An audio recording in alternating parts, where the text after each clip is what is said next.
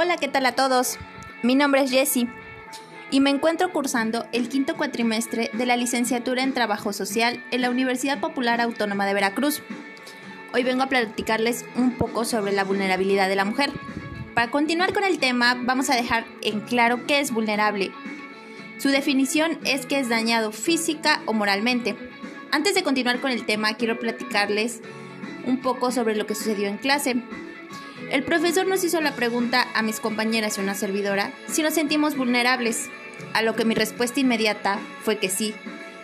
Y mi explicación fue que por el simple hecho de ser mujer corremos riesgo, inseguridad en las calles, entre otros muchos factores. Mas sin embargo, una compañera hizo un comentario a la misma pregunta, a lo que me cambió por completo la perspectiva de ver las cosas ella argumentó que en ocasiones nosotras mismas nos ponemos en un papel al que no nos corresponde.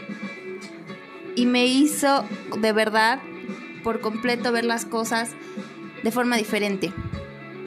En ocasiones nosotras mismas nos colocamos en un papel inferior al que nos corresponde. Ahora yo les pregunto, ¿por qué una mujer está insegura en la ciudad y un hombre no? No, esto es completamente erróneo. Todos corremos el mismo riesgo, seamos hombres o mujeres. Mas a veces, repito, nosotras nos colocamos en un papel inferior, ya sea por educación, tradición, repetición de patrones.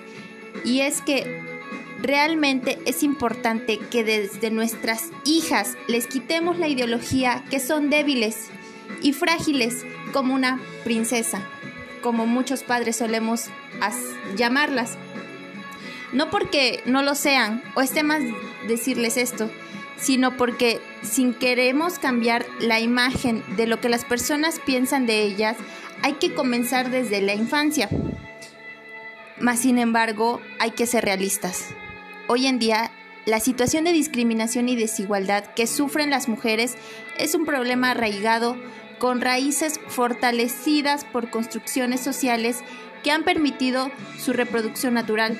Los prejuicios contra las mujeres están presentes y tienen consecuencias en todos los ámbitos de nuestra sociedad.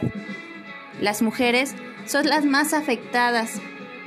Gran porcentaje de ellas es víctima de violencia intrafamiliar, de la exclusión educativa, del desempleo, de la trata de personas, de la explotación sexual, de las crisis económicas, de los reportes presupuestales, de la impunidad, de los abusos de autoridad, de la corrupción, del analfabetismo, la falta de acceso a servicios financieros, de la inseguridad pública, de la protección contra riesgos, entre muchos otros problemas a los que nos enfrentamos actualmente.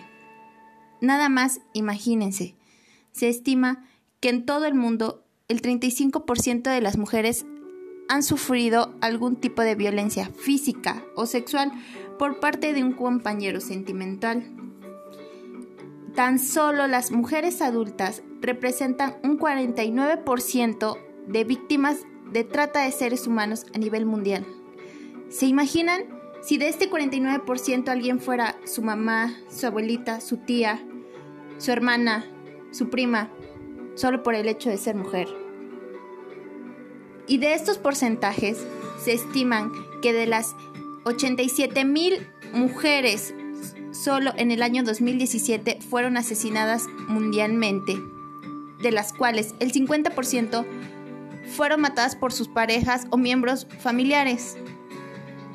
¿Cómo? ¿Cómo si te va a matar tu familia, tu pareja, si es en alguien que se supone confías y con el que estás seguras? A esto, lo que quiere decir que 137 mujeres alrededor del mundo son asesinadas a diario por un miembro de su familia. Más de un tercio de, la, de las mujeres asesinadas en 2017 fueron asesinadas por su actual pareja. Imagínense. Después de estas cifras tan alarmantes, ¿no crees que realmente es necesario un cambio desde la educación de nuestros hijos? Hay que enseñar a respetar sean hombres o sean mujeres, no discriminar por su sexo. Y ustedes mujeres, ¿se han puesto a pensar cuáles son las razones por las que nos volvemos vulnerables o nos ponemos en este papel? Bueno, la baja autoestima puede ser un factor muy determinante ante este problema, pues si no creemos en nosotras mismas y en lo que podemos lograr, nos podemos volver en un blanco fácil de manipulación, sin mostrar opinión propia. Otra razón sería la dificultad de acceso a información a los servicios. Esto debido a que pudiera forjar una idea errónea de lo que en realidad podemos y no podemos hacer así como ser manipuladas por no tener información adecuada para actuar ante alguna enfermedad mental. También nos pone en un papel muy vulnerable, pues esta pudiese crear la soledad y el aislamiento. Otro factor pudiese ser la ausencia de empleo y de recursos económicos. Este también juega un papel muy importante en el tema, pues es debido a estos factores por lo cual nos pueden limitar. El aislamiento social y la soledad puede hacer que te crees una versión de la realidad completamente diferente a la correcta. La falta de recursos propios para defenderse también es una gran limitante en la vida de muchas mujeres y es por lo que se pueden volver vulnerables. Y por último, la carencia de autonomía y dependencia hacia las personas nos puede limitar en ideologías e incluso obligarnos a hacer cosas o acatar órdenes con las que no estamos completamente de acuerdo.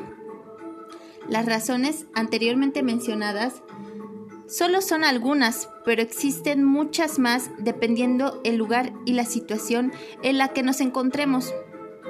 Ahora, para concluir un poco de este podcast y no aburrirlos, vamos a mencionar cuáles son las circunstancias que, que incrementan el riesgo de sufrir violencia son haber sufrido violencia en el ámbito familiar en la infancia, lo cual hace que ésta se vuelva algo cotidiano, normal. También haber sido testigo de violencia del padre sobre la madre. Volvemos a lo mismo, se nos hace en algo común, por lo que creemos que si nos pasa, también está bien. Idea completamente errónea. Nosotros no somos para ser violentadas.